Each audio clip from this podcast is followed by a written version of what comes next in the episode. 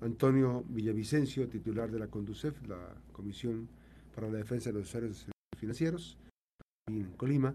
Y vamos a platicar sobre el de crédito y cómo cuidar el historial. ¿Cómo estás, Antonio? Buenos días. ¿Qué tal, Max? Muy buenos días para ti y para todo tu auditorio. Muchas gracias por la invitación. Sí, eh, de Crédito, ¿no? Un tema eh, normalmente eh, asociado con, con, la Comisión de Defensa del Usuario de Servicio Financiero. Eh, quiero partir desde un punto muy importante, ¿no?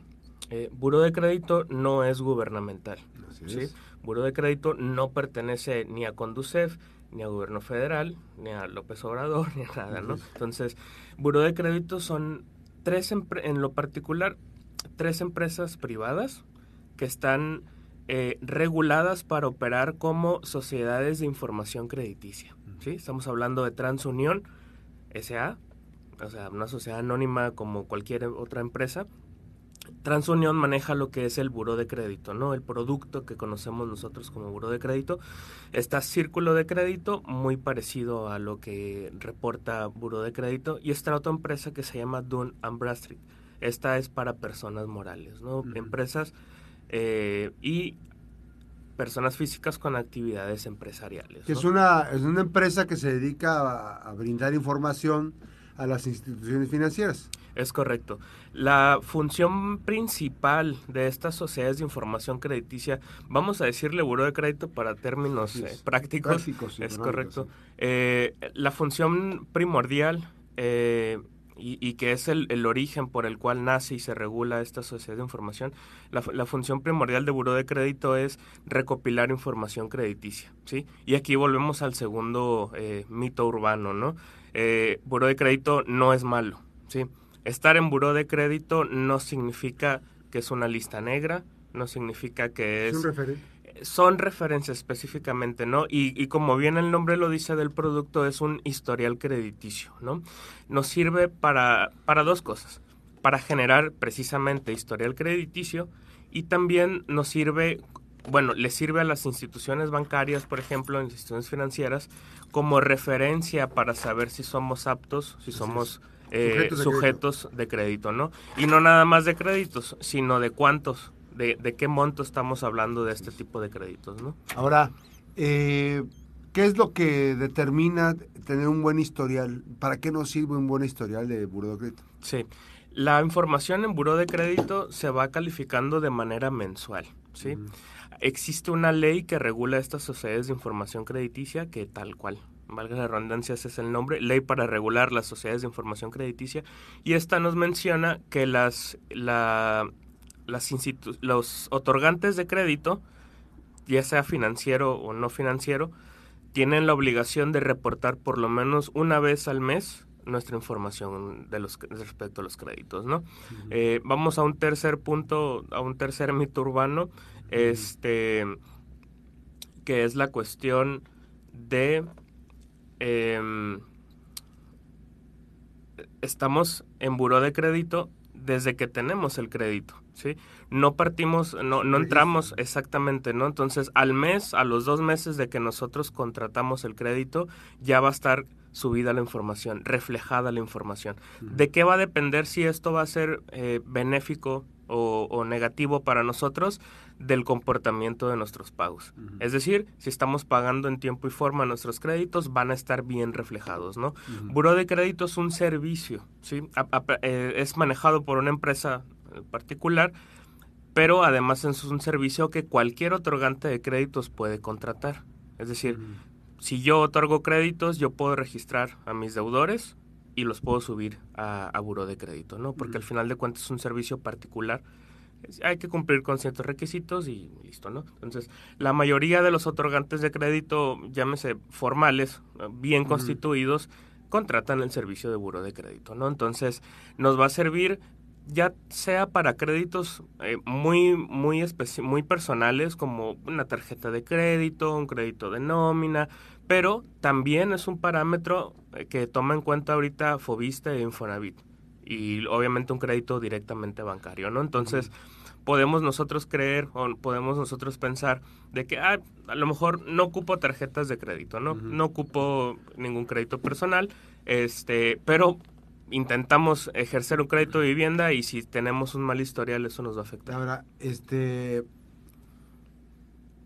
cuando uno cae a una situación de este, bueno, pues, regularmente son cuestiones de finanzas. Este, hay productores que han tenido un mal año, ¿no? Este, y se quedan asegurados en la siembra, este, consiguieron créditos para sembrar, etcétera, y pensaron que se iban a recuperar, este, y resulta que les fue mal. Hay historias en donde estas personas acceden a créditos y de repente dicen voy a agarrar un crédito, tengo seguro y ya no voy a pagar. Entonces van y quedan en el historial de buro de crédito. Parece que son como 7, 8 años para salir de ese buro de crédito, ¿es así? Son cuarto mito urbano, son 72 meses. Estamos hablando de 6 años, casi, casi latinas max. Digo, pero, este, pero son, son años que, son varios años que, sí. sí. tomamos en, en, cuenta que... esa información nos ayuda, determina que no son sujetos de crédito.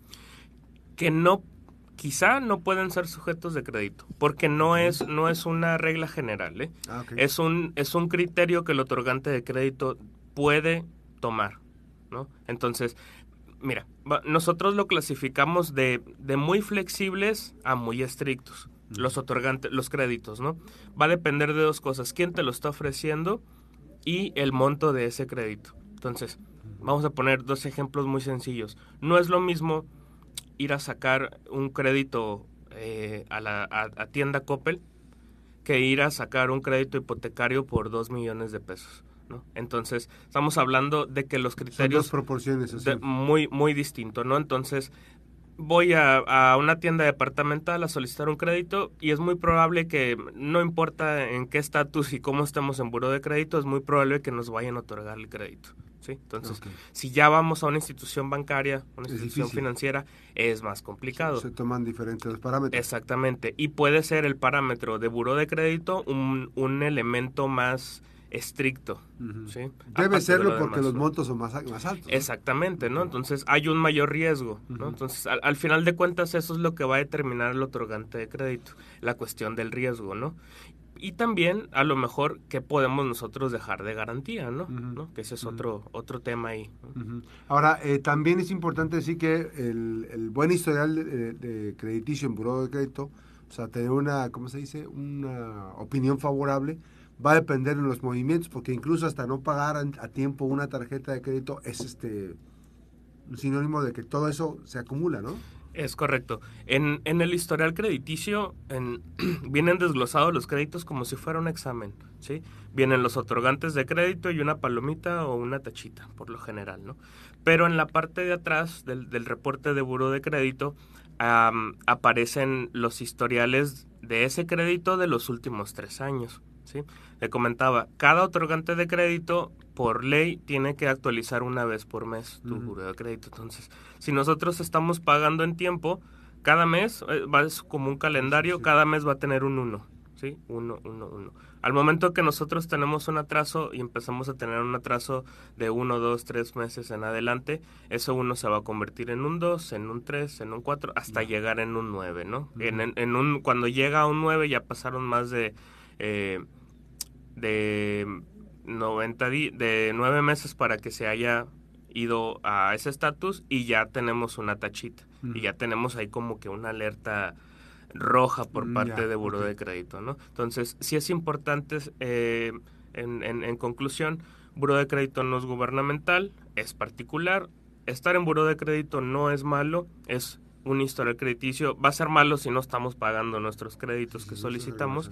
Y este al final de cuentas, al momento de que nosotros contratamos, esa información se va a ver reflejada en buro, por ley. No es de que, ay, me subieron a buro, no tiene nada de malo, ¿no? Entonces, siempre y cuando cuidemos nosotros nuestros eh, nuestros compromisos crediticios, ¿no? Bueno, estamos platicando esta mañana con Antonio Villavicencio, titular de la Conducef en Colima.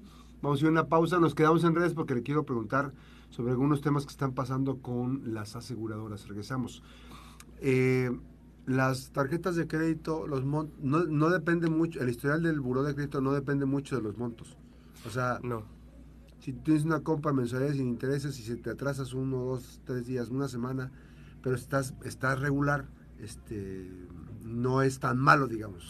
No, va, al final de cuentas, como, como te comentaba Max, es, es un historial crediticio, ¿no? Entonces, podemos estar mal a lo mejor dos, tres, cuatro meses, como dices, por cuestiones de empleo, por cuestiones mm. de producción, dependiendo a qué nos dediquemos, eh, y nos regularizamos, ¿no? Posteriormente a los meses y vamos a tener ya el historial bien. Evidentemente va a quedar ese, ese antecedente o ese registro, pero la verdad es que no, no va a afectar, ¿no? Mm, sí, porque fíjate, a mí me ha sucedido que a veces que de repente pues ya no te llegan los estados de cuenta, que era un referente para hacer los cortes y todos estos movimientos, pero como ya no llegan, como ya todo está más digital, este, a veces se te olvidan las, las fechas de, de, corte y las fechas de pago, o fecha límite de pago. Y ese es a veces donde pues hay una, un desbalance, pero como dices tú, este, finalmente si vas regular, este, si los si el desbalance es, son pocos días a los días del corte, a los días de perdón que concluye la fecha fatal para tu pago, pues no es tan complicado, no es tan, no es tan malo. Es correcto. Aparte podemos tener ahí un poco de suerte. Te voy a comentar por qué. Porque son dos fechas distintas. Nuestras fechas de, de, corte y de pago y la fecha en la que buró de, en la que la institución, en, vamos a llamarle en la que el banco reporta a buró de crédito. Vamos a poner un ejemplo.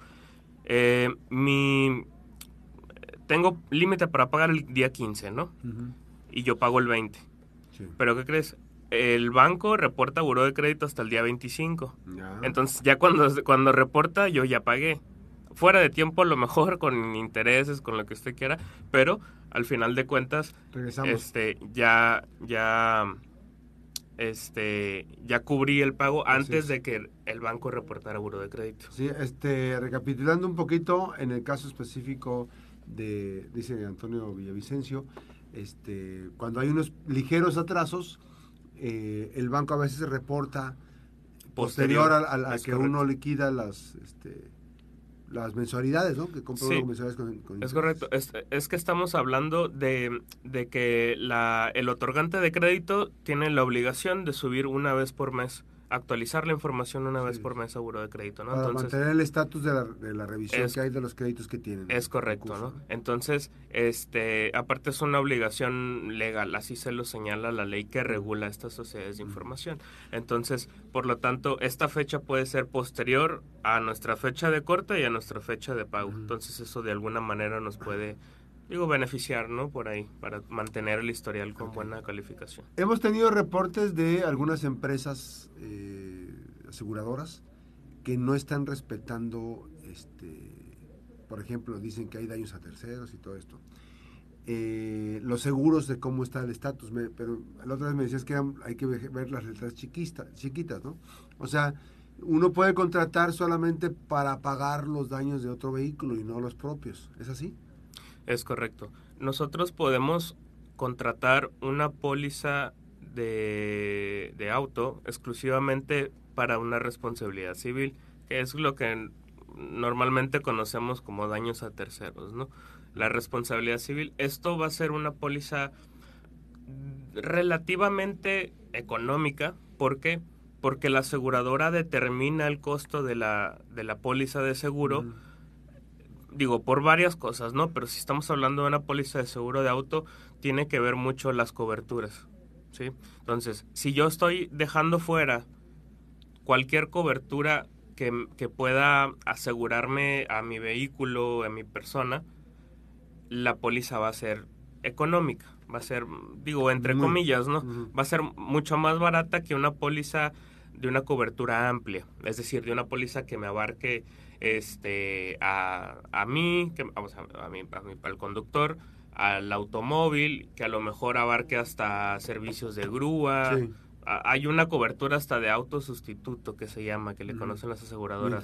Mientras está en, el taller o en, en, agencia de reparación, la aseguradora me proporciona un vehículo para que ya yo me ande moviendo, ¿no? Entonces, evidentemente este tipo de coberturas más pues más lujosas, vamos a decir, ya no a lo mejor tan tan tan tan estrictamente necesarias, elevan el costo de nuestra de nuestra póliza, ¿no? Entonces, sí es importante dos cosas.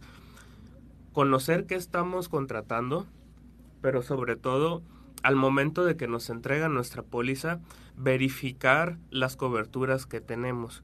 Ya, ya ni siquiera revisar las condiciones generales, que es un, una Biblia que viene aparejada a la, a la carátula de la póliza, sino revisar algo tan, tan sencillo como son las coberturas. Es decir, ¿qué es, qué, ¿en qué casos me va a aplicar el seguro? ¿sí? Entonces, si nosotros tenemos alguna inconformidad con las coberturas o, o, con la información que viene ahí, porque a veces no son tanto las coberturas, a veces aseguramos un vehículo, se pone mal el número de serie del, del motor, del, del, vehículo, las placas, cualquier otra cosa, el color a veces con cosas tan sencillas, y nosotros no nos damos cuenta y nada más agarramos la póliza, la metemos en una carpeta y la guardamos, ¿no? O la metemos al, a la guantera del vehículo. Entonces, este, ¿qué pasa? Tenemos un siniestro, reclamamos y pues las condiciones de nuestro vehículo no coinciden con los que vienen en la póliza. Pero digo, no es atribuible al que la compra, porque finalmente está, hay, hay, un pago que, que, hiciste, ¿no? Es correcto. Puede ser no justo. Sin embargo, la carátula de la póliza, y esto es a lo que iba con okay. la cuestión de Para las tener cuidado, está bien. Es correcto. Tenemos 30 días para reclamar naturales la para reclamar este las correcciones que se deriven de esa contratación de la póliza. Entonces, sí es importante de que nosotros podemos decir, ah, ¿sabes qué? La información no coincide, o yo te contraté, o yo te pedí que pusieras esto y no lo pusiste. Tenemos un mes, tenemos 30 días para hacerle directamente ya a la aseguradora un reclamo de corrección, ¿sí? Entonces, sí es importante revisar nuestras pólizas, ¿sí? No nada más quedarnos, la, la, la verdad es que desafortunadamente hemos visto nosotros muchos asuntos en donde la persona llega con nosotros y dice, es que la gente de seguro fue muy buena onda, es que este no, sí, fue muy medio confianza. Sí, ¿no? Pero la verdad es que ya vivimos en un mundo en que no podemos andar operando no. de buena fe, ¿no? No, además hay, hay unos, por ejemplo, a mí la última seguro que puse en una camioneta, me llamó la atención que me dividieron, que uno era para carreteras y otro era para la ciudad y me llamó la atención porque nunca había tenido yo una cuestión así. Entonces, la, ahorita que lo estabas platicando, voy a tener que eh, empaparme. ¿Puede uno concluir la relación este, aseguradora y, y, tienen que hacer el reembolso a las empresas? O sea, si yo cancelo, por así decidirlo, este, tengo una, hay penalizaciones, este, las empresas tienen penalizaciones, o, o, tienen que reembolsarme, o si ya no, si, si queda que fuera mensualidades sin intereses, este, ya no me tienen que cobrar esas mensualidades, cuánto tiempo aplica después, porque finalmente, pues ahí en las letras chiquitas y en top se, se gandalla, ¿no? Y bueno, siempre el usuario es el que men, menos conoce de ese tipo de cuestiones. Sí, aquí va, va a depender de cómo estemos pagando la póliza, ¿no? Si ya pagamos el año por adelantado, como dices más precisamente, si estamos pagándola de manera diferida, ¿no? cada mes o cada semestre, cada trimestre, ¿no?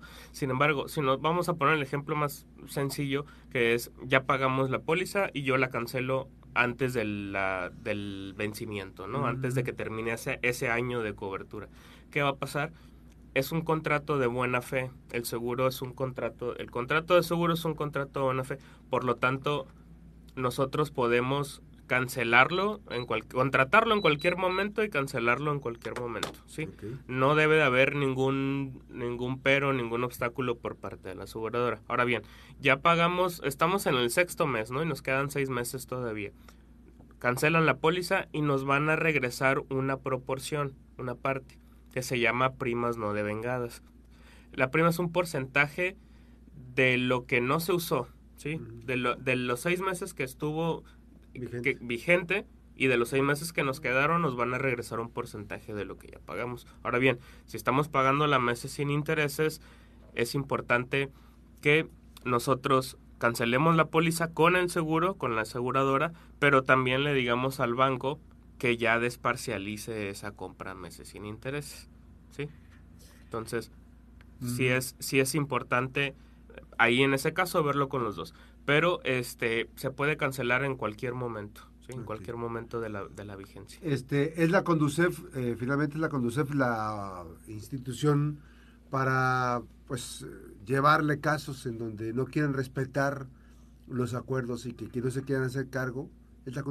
Es correcto. Nosotros tenemos tres campos de intervención eh, muy tres bloques de intervención, ¿no? Que son los bancos, las aseguradoras y las afores, ¿no? Entonces, dentro de los bancos metemos cajas populares, sociedades financieras, etcétera, ¿no? Las aseguradoras, pues sí, con cualquier aseguradora que se tenga un problema, la persona puede eh, ya la persona ya sea el asegurado o el beneficiario es decir, en caso que estemos hablando de seguros de vida, pues el beneficiario de ese seguro pueden acudir a la, a la oficina con nosotros y nosotros pues ya vemos primeramente cuál es el asunto y por dónde iniciar un procedimiento, ¿no?